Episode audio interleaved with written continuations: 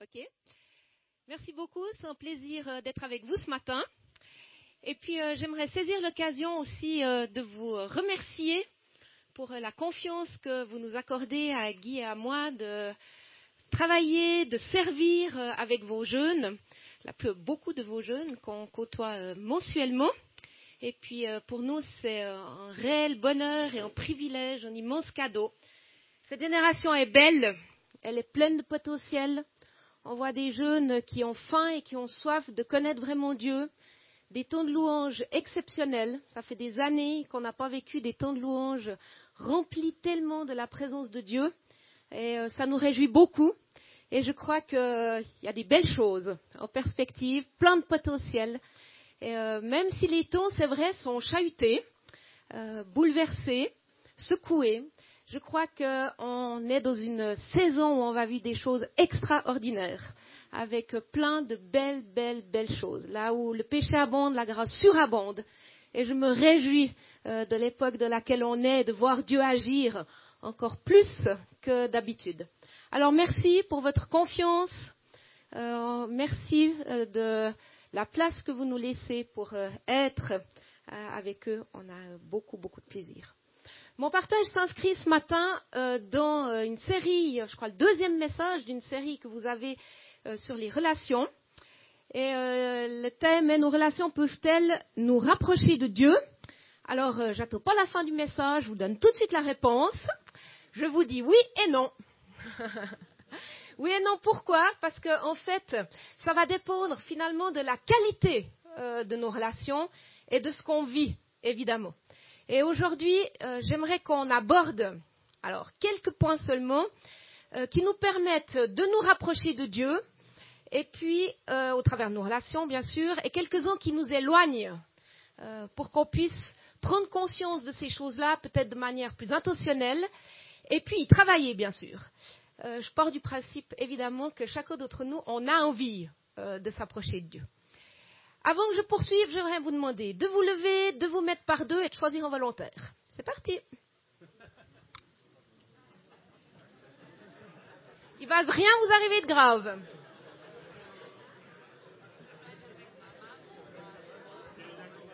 Ok, ça ne doit pas prendre beaucoup de temps parce que vous prenez votre voisin. Alors, vous avez désigné votre volontaire.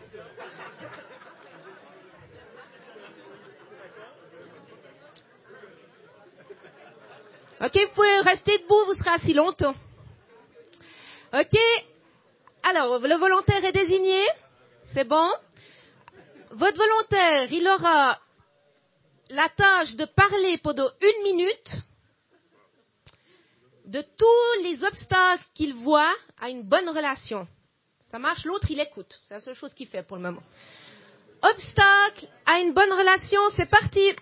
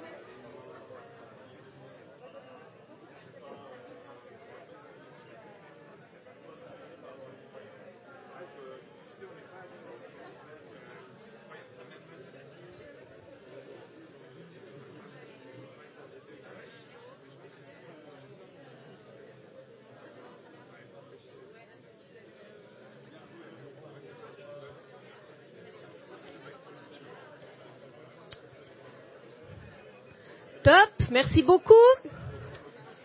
On va échanger.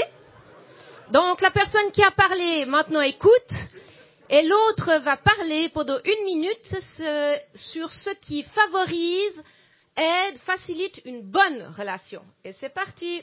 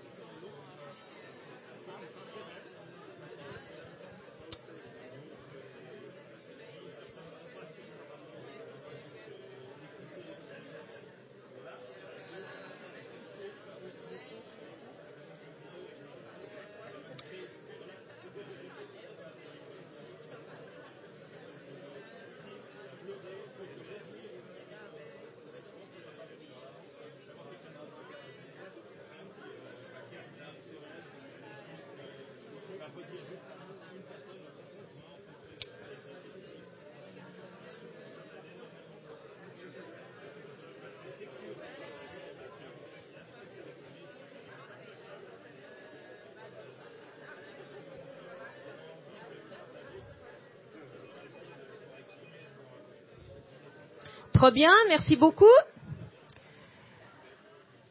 Vous pouvez vous rasseoir.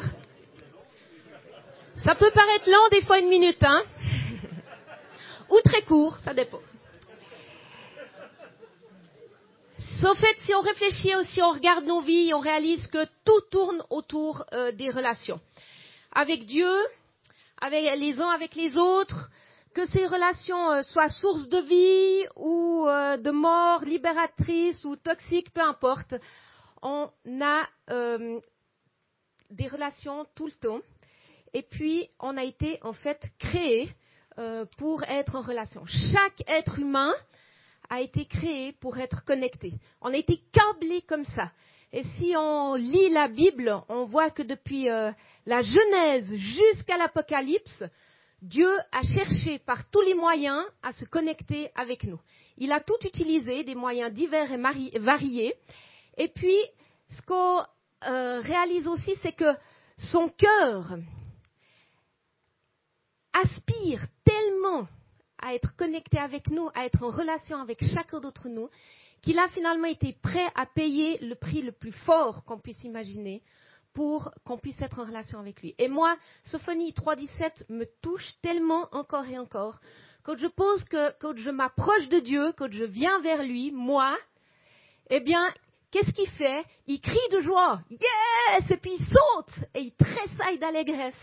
Il est réjoui parce que moi, je viens de sa présence.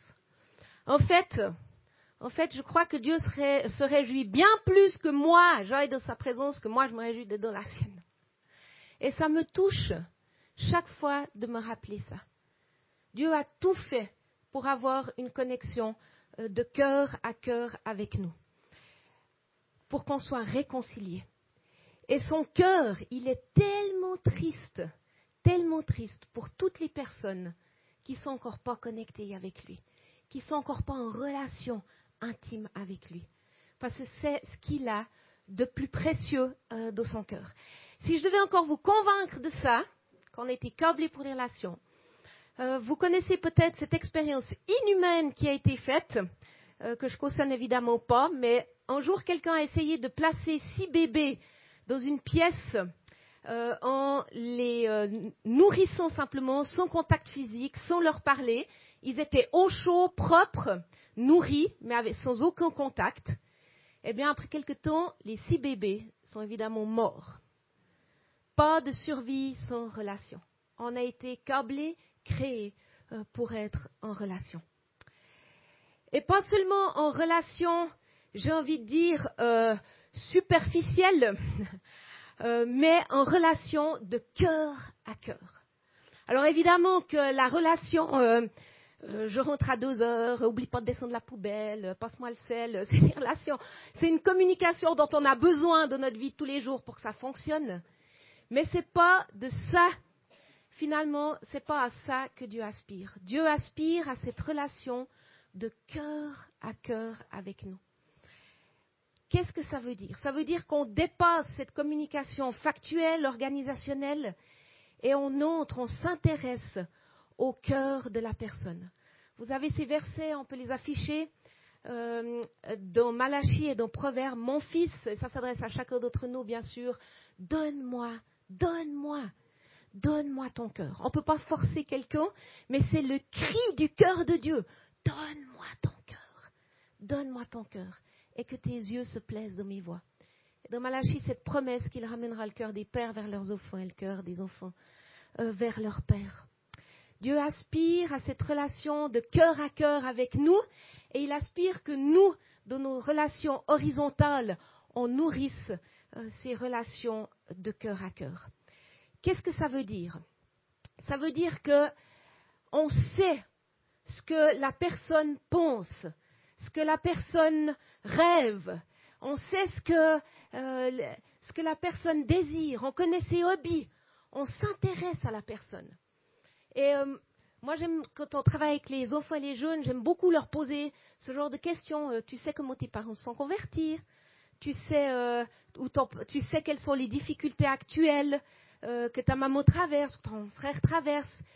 Quel est finalement, qu'est-ce qui réjouit, comment Dieu parle à ton papa, c'est ton comment est-ce qu'on nourrit intentionnellement ces relations de cœur à cœur, à commencer par nos familles, avec nos bien-aimés, dans les maisonnées où on vit, dans nos relations au travail? Comment est-ce qu'on nourrit ces relations de manière intentionnelle? Comment est-ce qu'on partage nos cœurs? Comment est-ce qu'on ouvrait? Ça ne sert à rien de se dire on attend que les autres le fassent. Comment est-ce que nous, on démarre ce genre de relation? Comment est-ce que nous, on pose des questions tout à coup, ou on ouvre, on ouvre sur ce sujet, on gagne en profondeur? C'est quelque chose auquel je suis très sensible. Moi, j'arrive pas à aller me coucher le soir si j'ai perdu le cœur d'un de mes enfants ou de mes bien-aimés, parce que j'arrive pas à m'endormir.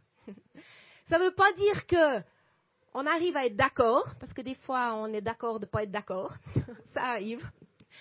Mais on a retrouvé le cœur de la personne. On a retrouvé cette qualité de relation où on peut se dire les choses. Et c'est tellement important qu'en tant que peuple de Dieu, on ait ce standard dans nos relations. De s'assurer qu'on ait le cœur des personnes euh, qui nous entourent et qu'on aille chercher le cœur de manière intentionnelle. On s'est fait cette réflexion euh, avec Julien Podolkonski en se disant que euh, on est une génération, nous, d'adultes, où en fait on est à disposition des plus jeunes. Donc s'ils veulent venir vers nous, ils sont les bienvenus, évidemment. Et puis on est prêt à les accompagner, on est prêt à leur donner des conseils, on est prêt à prier pour eux, on est prêt. Mais on a réalisé qu'en fait, cette génération, elle aime quand on est intentionnel envers eux et qu'on aille vers eux, leur poser des questions. Qu'on aille vers eux. Parce que le fait qu'on soit juste à disposition, on pourrait dire, mais en fait, tu n'es jamais venu vers moi. Pour eux, ça veut dire, mais tu t'intéresses pas tellement à moi. C'est une génération qui vient, qui est très, très, très relationnelle. Et le fait qu'on aille vers eux, qu'on se monte vers eux, et qu'on soit, qu'on leur pose des questions, n'est pas une génération qui va dire euh, de quoi tu te mêles en posant ces questions.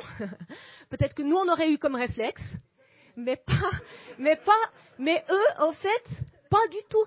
Si on va vers eux en leur posant des questions, ils sont contents qu'on vienne et ils sont prêts à partager.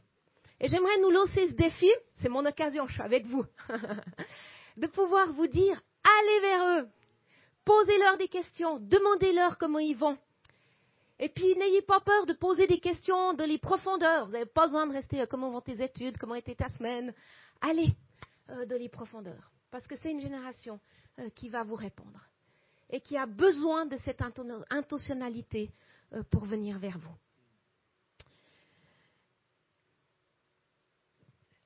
Ce cœur à cœur dans la relation avec Dieu, évidemment, elle est valable aussi. Et Dieu, il se réjouit évidemment de déverser des choses chez nous, mais j'ai une question pour vous ce matin. Quand est-ce que c'est que la dernière fois vous avez demandé à Dieu comment lui il allait?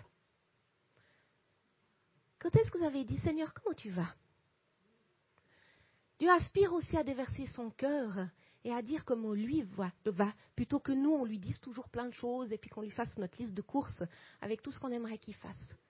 Quand est-ce qu'on prend et qu'on lui offre cet espace aussi pour lui dire Seigneur, qu'est-ce que tu as sur ton cœur ce matin que tu aimerais partager avec moi? Qu'est-ce que tu aimerais me dire? J'ai parsemé euh, cette matinée de quelques questions, même si le temps est un peu court, on peut avancer. Et la question c'est que j'aimerais vous laisser deux minutes pour réfléchir. C'est est-ce que ce matin vous avez perdu le cœur de quelqu'un et vous le savez?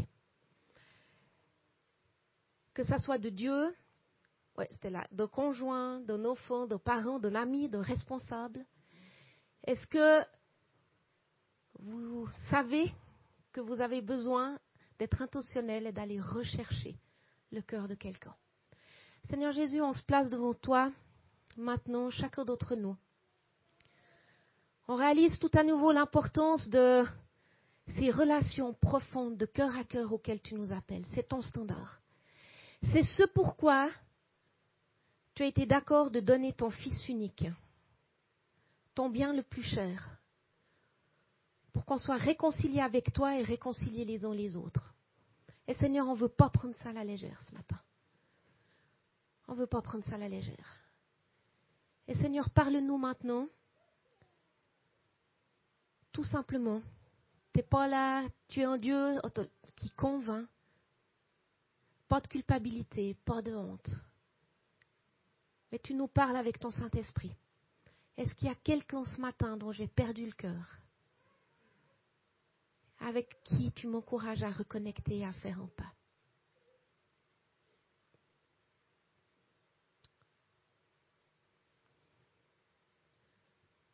Merci Jésus, parce que tu parles.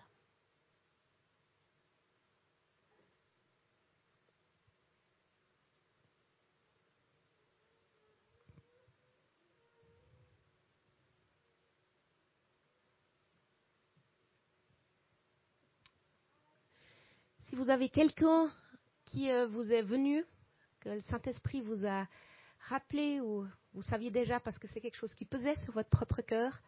Je ne vais pas vous demander qui c'est, mais je vous demanderai juste là où vous êtes de lever la main pour qu'on puisse prier pour vous, pour que le Seigneur vous donne le prochain pas sur comment aller reconnecter avec cette personne. Le Seigneur nous a appelés à être des bâtisseurs de ponts pour aller rejoindre les gens et pas de murs. On est des bâtisseurs de ponts. Le Seigneur va vous donner la stratégie pour aller rechercher le cœur de cette personne, tout concrètement. Donc si le Seigneur vous a révélé quelqu'un, si vous savez que vous avez envie euh, d'aller reconnecter avec quelqu'un, rechercher le cœur de quelqu'un, je vous demande juste de lever la main là où vous êtes, pour qu'on puisse simplement prier pour vous. Merci Seigneur pour euh, tous mes frères et mes sœurs qui sont là et qui disent, moi j'ai envie d'aller rechercher le cœur de cette personne. Et je prie que tu viennes maintenant, par ton Saint-Esprit, leur révéler le prochain pas c'est comment qu'on regagne au cœur. Tu as créé ces personnes, Seigneur. Tu sais comment les rejoindre. Et je prie que tu les inspires maintenant par ton Saint-Esprit pour leur dire est-ce que c'est euh, un SMS, est-ce que c'est les inviter en café, est-ce que c'est d'aller marcher ensemble, est-ce que c'est... Je ne sais rien, moi. Mais Seigneur, toi, tu sais. Et je prie qu'ils puissent être ces bâtisseurs de ponts dans le nom de Jésus-Christ. Amen. Amen. Et je vous encourage à en parler à quelqu'un, de vous rendre, de, partager ce fardeau et puis de vous encourager les uns les autres dans ce domaine. On a un grand obstacle à euh, ces relations de cœur à cœur, et c'est les offenses. Les offenses, c'est malheureusement une euh, caractéristique de notre culture européenne. Et euh, quand on est rentré, en fait, je devrais dire, chaque fois que je rentre en Suisse, euh, je réalise que finalement, il y a presque une peur d'être leader, euh, une peur de prendre des initiatives, une peur de prendre des risques, puis on préfère ne rien faire ou ne rien dire, puis pas déranger, attitude très suisse, hein, dérange pas que ça crie, pas de vague. Et en fait, j'ai réalisé à un moment donné que j'étais presque même à m'excuser de prendre des initiatives puis de bousculer un peu. Puis je me suis dit, mais c'est pas normal. Je faisais jamais ça dans les autres pays, puis quand j'arrive ici, je fais ça, il y a quelque chose qui joue pas. Et j'ai jamais autant entendu des gens quand euh, on les questionne, quand euh, mais de manière bienveillante, n'est-ce pas, et qui disent mais arrête, j'aime pas quand tu me bouscules comme ça, tu me blesses. C'est quand même incroyable. Il y a, y a quelque chose qui va pas. Et en fait, la Bible, elle nous encourage à ne pas prendre d'offense. Et les offenses, c'est un mal, euh, c'est terrible euh, dans le peuple de Dieu, où tout à coup, et les versets sont super parlants, euh, il est dit, hein, celui, ah, là, je le prends, Proverbe 18-19, un frère offensé forteresse. Vous imaginez la forteresse, là, vous en avez toute une dans la tête. Un frère au est pire qu'une forteresse. C'est, on peut plus atteindre, c'est fini, on va plus. La relation de cœur à cœur, elle est finie, là. On dit que euh, la muraille, elle est, hein, la garde, elle est haute, hein. Exactement. C'est exactement ça. On n'entre plus dans une forteresse. forteresse. Et c'est exactement ça, en fait. Et je crois que, en fait, on se dit, lui m'a blessé. Je veux lui faire mon cœur parce que je veux, c'est un exemple. je ferme mon cœur, je veux plus lui parler. En fait, ce qu'on réalise pas, c'est qu'en faisant ça, on pense qu'on a fermé notre cœur qu'à cette personne. Mais dans le royaume de Dieu, ça ne marche pas comme ça. Si je ferme mon cœur à une personne, eh ben mon cœur s'endurcit. Et en fait, il va s'endurcir et ça va découler sur mes autres relations. Et ça va découler dans ma relation avec Dieu. Et moi, j'ai nombre de personnes qui viennent vers moi me demandant, tu sais quoi, j'arrive plus à vivre les temps de louange, y a, je vis rien dans ces moments, dans ma relation avec les autres, euh, j'entends plus Dieu, je, ne sais pas, on dirait qu'il est mieux avec moi. Là, une des questions que je leur pose, c'est pas la seule, mais une que je leur pose, je dis, tu serais pas en conflit avec quelqu'un? Tu n'aurais pas pris une offense à quelque part? Et dans la plupart des cas, les gens me disent oui, parce qu'il y a un lien direct. Je ne peux pas fermer mon cœur à quelqu'un et puis croire que toutes mes autres relations vont être impeccables et ouvertes. J'endurcis mon cœur. Et en fait, en prenant une offense, la personne que je piège, c'est moi-même. C'est moi-même qui suis piégé. Et une offense, en fait, elle ferme nos cœurs, elle nous isole, et elle n'empêche à l'action de Dieu d'agir complètement. Alors évidemment, Dieu est plein de grâce. Donc, euh, il continue à agir malgré nos offenses, évidemment. Mais on se prive de la plénitude et de ce que, tout ce que Dieu aimerait nous donner. Et petit à petit, nos cœurs s'endurcissent. Et je ne sais pas si vous avez côtoyé ou si vous connaissez des gens pleins d'offenses. Eh bien, on n'arrive plus à entrer en relation avec. Parce que c'est une, une véritable forteresse. Et il y a beaucoup d'amertume. Proverbe 17, 9 nous dit Celui qui couvre une offense recherche l'amour. Et Proverbe 19, 11 nous encourage. L'homme avisé est long à la colère. Il met sa gloire à passer par-dessus une offense. Passer par-dessus une offense, je saute des slides, j'avance. Passer par-dessus une offense, ça va demander un choix. Et ce choix, vous le connaissez, c'est le pardon.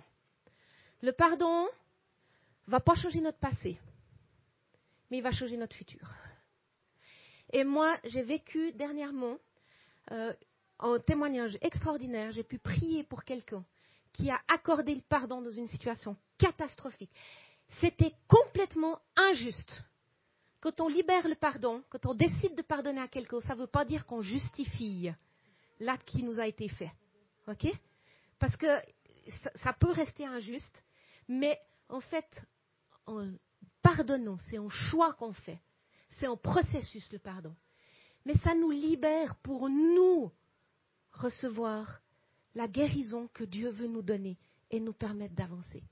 Et c'est Dieu qui s'occupe de nous justifier et de rendre justice dans la situation. Notre part à nous, c'est de s'ouvrir à ce pardon, de pardonner, de choisir de pardonner. Même si nos émotions ne suivent pas, c'est un choix.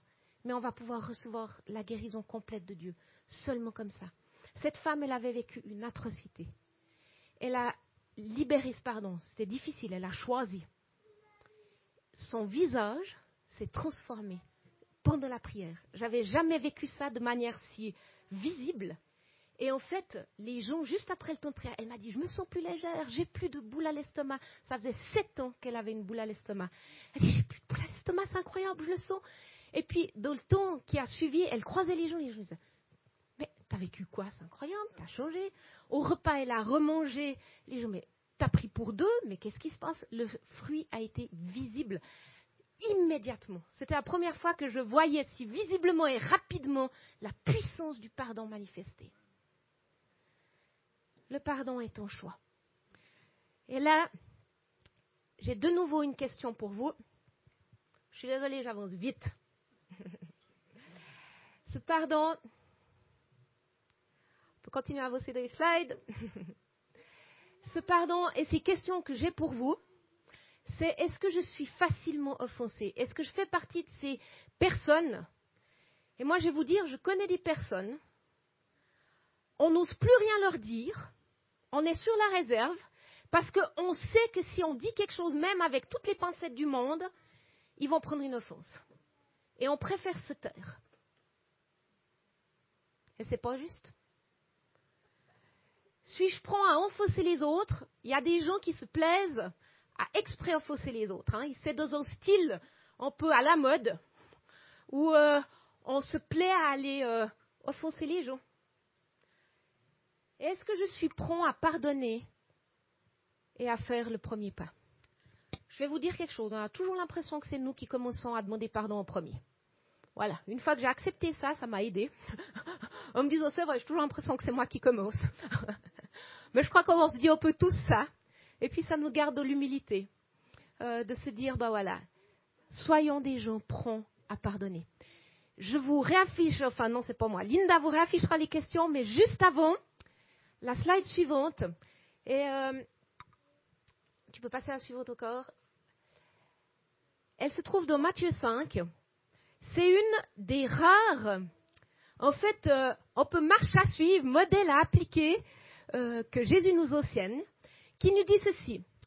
Si donc tu présentes ton offrande à l'autel, donc tu vas louer Dieu, et que là que tu te souviennes que ton frère a quelque chose contre toi, donc c'est pas toi qui as quelque chose contre lui, que tu te souviens que ton frère a quelque chose contre toi, dépose là ton offrande. Donc avant d'aller louer, tu déposes ton offrande et tu vas d'abord te réconcilier avec lui. Puis tu viens présenter ton offrande. Et c'est au verset qui euh, nous parle beaucoup. Je crois que c'est un modèle à appliquer. C'est que si on se souvient qu'on a perdu une relation de cœur à cœur, qu'il y a quelque chose dans nos relations qui ne fonctionne pas, il ne faut pas qu'on s'étonne que nos, temps de louange soient un peu lourds et puis décollent pas et puis qu'il manque une dimension à notre louange. Dans une des églises dans lesquelles on était, il y avait des clans un peu partout et des critiques un peu partout, et c'était vraiment désagréable. Et en relisant ce verset, on s'est dit et on a proposé, en fait, de faire une préparation du cœur. Et puis de se dire, ben, on va régler nos relations horizontales pour que cette relation verticale puisse être pleinement vécu. Ça a été refusé. Voilà. Bon, on est resté triste. On a fait notre part. Mais je crois qu'il y a une relation directe entre les deux.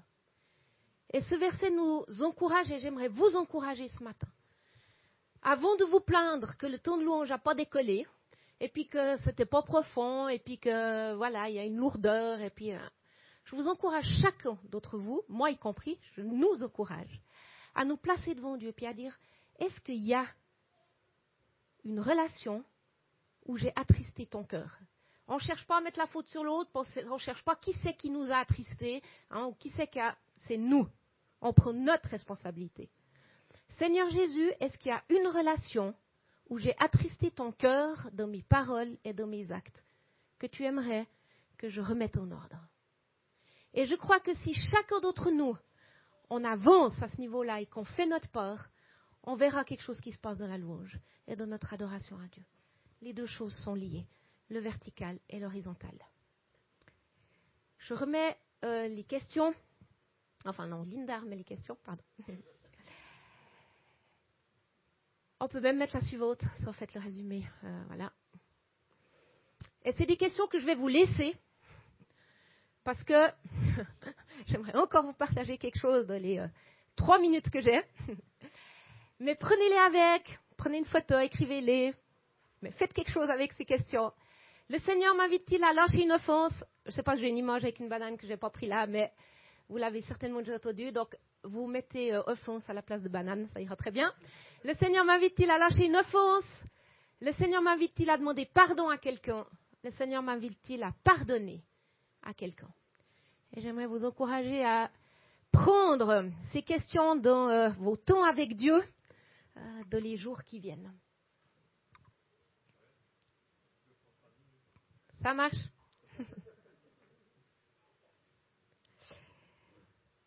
Ben, Ça va bien. Gardez ces questions et j'aimerais terminer avec vous, dans les cinq minutes qui me restent, avec euh, cette prophétie qui m'a beaucoup parlé et qui, je crois, a un impact euh, pour nous aujourd'hui et dans le thème que vous travaillez. On peut l'afficher. Qui dit ceci L'armée des derniers temps est une famille qui porte sa présence. Quand nous pensons armée, nous pensons généraux, soldats et armes. Mais celle des derniers temps sera caractérisée par des pères et des mères au lieu de généraux, de fils et de filles au lieu de soldats, et notre seule arme sera la présence de Dieu. Le modèle que Dieu nous propose, c'est la famille. Ce n'est pas une idée humaine, je vous rappelle. Et puis ce qui est bien, c'est qu'il n'y a personne dans cette salle qui peut dire Ah non, désolé, moi je ne fais pas partie d'une famille. Parce qu'on fait tous partie d'une famille. Et c'est le modèle que Dieu désire nous donner. Ce n'est pas une structure hiérarchique euh, de haut en bas.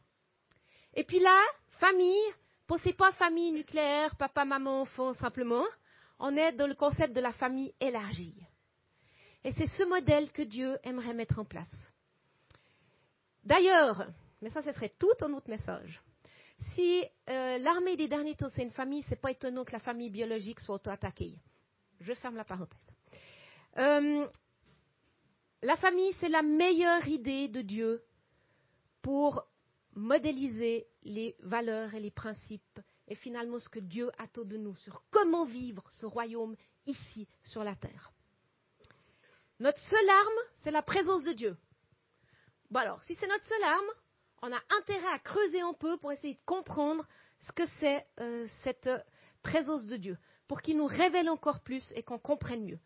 Une chose qu'on sait, c'est qu'on ne peut pas la commander, la présence de Dieu. Dieu, c'est pas un automate en lui disant euh, J'aimerais qu'à 10 heures aujourd'hui à l'église des Chalots, tu sois présent, s'il te plaît. Euh, ça ne fonctionne pas comme ça. On sait que Dieu aussi, il est omniprésent. Ça, on le sait, que Dieu est partout. Et puis après, il y a toute une, je vais variation d'intensité de sa présence. Le couple en est une bonne image. Je suis en relation avec Guy, évidemment, parce que je suis mariée avec lui depuis 30 ans. Mais notre intensité de relation, elle diffère euh, comme cette nuit quand on a partagé le même lit, ou bien comme lui qui est maintenant à Yverdon et moi à Échalon. Mais on reste en relation. C'est pareil avec Dieu, on a des différences d'intensité dans la relation. La Bible nous enseigne quand même que on peut favoriser la présence de Dieu ou on peut éloigner la présence de Dieu. Et j'aimerais vous donner un exemple qui me frappe vraiment. Dans nombre 11 et 12, vous pourrez euh, retravailler ces choses-là.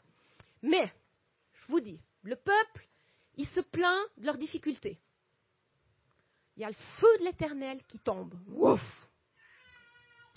Les Israélites, ils se mettent à gémir. On veut de la viande, on veut de la viande. Le Seigneur se met en colère, il leur envoie des cailles il les frappe. Ouais, mais attends la suite. Il les frappe d'une grave plaie, et le peuple qui en avait envie, il meurt. Ok Même chapitre. Et toujours dans ces deux mêmes chapitres. Myriam et Aaron, ils commencent à parler contre Moïse, entre parenthèses, leur leader. La colère de l'Éternel les brûle, et il y a le verset le plus triste de toute la Bible. Dieu les quitta. Dieu les quitta. La présence de Dieu est partie. Bon, je suis reconnaissante que nous sommes, dans, le Nouveau Testament, parce que de l'Ancien, je serais morte.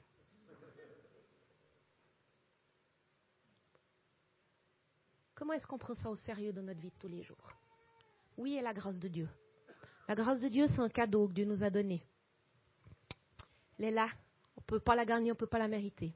Mais elle a coûté elle a coûté un prix fort. L'amour, c'est pas gentil joli, avec violon, romotique. L'amour, c'est l'arme la plus puissante qu'il existe. Dans Jean 13, 35, vous le connaissez tous, tous reconnaîtront que vous êtes mes disciples, à l'amour que vous avez les uns pour les autres. Tous reconnaîtront. Et pour que l'amour puisse couler entre nous, on a besoin d'être intentionnel dans nos relations. Travailler à l'unité de nos cœurs, pas seulement de nos idées ou de nos pensées, des fois là ça ne marche pas, mais de nos cœurs. Et Baptiste, notre fils, il me partageait autour d'un orateur qui disait, en fait, tu aimes Dieu autant que la personne que tu aimes le moins sur la terre. Pour montrer, je pas si je suis tout à fait d'accord à 100% avec ça, mais c'est pour montrer la relation entre le vertical et l'horizontal, qui sont liés, et ça j'y crois. La présence de Dieu, elle n'est pas facultative si nous voulons vivre le royaume de Dieu, et j'espère que c'est ce que vous voulez. C'est notre seule arme. J'aimerais terminer en priant. Seigneur Jésus, merci pour le don de ta présence. Et Seigneur, imaginez que tu puisses partir loin de nous et nous quitter. En tout cas, pour moi, c'est la pire chose qui pourrait m'arriver. Et je réalise en creusant dans ta parole que c'est tellement facile pour moi de t'attrister et de faire que tu aies envie de partir. Je prie ce matin pour chacun de nous, en te demandant, Seigneur, que tu nous aides à être intentionnels et à nous placer devant toi, à rechercher ton cœur, à travailler nos relations horizontales, pour qu'on puisse être connus, pour être un peuple ici sur Échalon, qui s'aime, qui te sert, et que les gens soient attirés à toi, aussi grâce à la qualité de nos relations les uns les autres, et que ta présence soit manifeste au, travers de nous, en nous, et qu'elle attire des gens, parce qu'il n'y a rien de plus précieux que le don de ta présence. Entraîne-nous, Seigneur, et conduis-nous sur ce chemin du pardon, sur ce chemin de lâcher nos offenses. Donne-nous ce courage de marcher dans cet esprit opposé. Je te prie de bénir nos relations horizontales, de bénir notre relation avec toi. Et on te dit aujourd'hui, Seigneur, qu'on a besoin de toi et qu'on invoque ta grâce sur chacun d'entre nous. Amen. Amen.